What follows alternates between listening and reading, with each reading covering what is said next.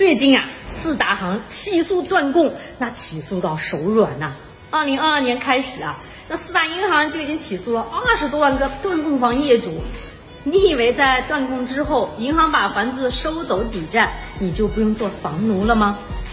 如果你买了房子，房价在断崖式下跌，那继续还月供是不划算。那或者呢，是基于经济压力，你没钱还了，也千万不要断供。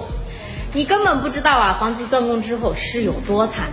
首先啊，是在前三个月，银行呢会通知你逾期，你会收到短信提醒、银行打来的电话。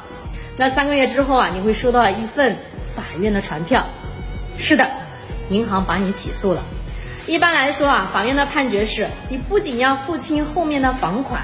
那而且呢，你还要另外去交高额的律师费、罚息，还有按揭、受理费、诉讼费等等等等，高的不说啊，那根据经验来讲的话，这些费用啊加起来也不会低于十万，而且呢，你从此以后也加入了失信名单，所以各位啊，一定要了解清楚我们的房贷制度，不要自以为是的挖坑给自己跳，我们实行的是。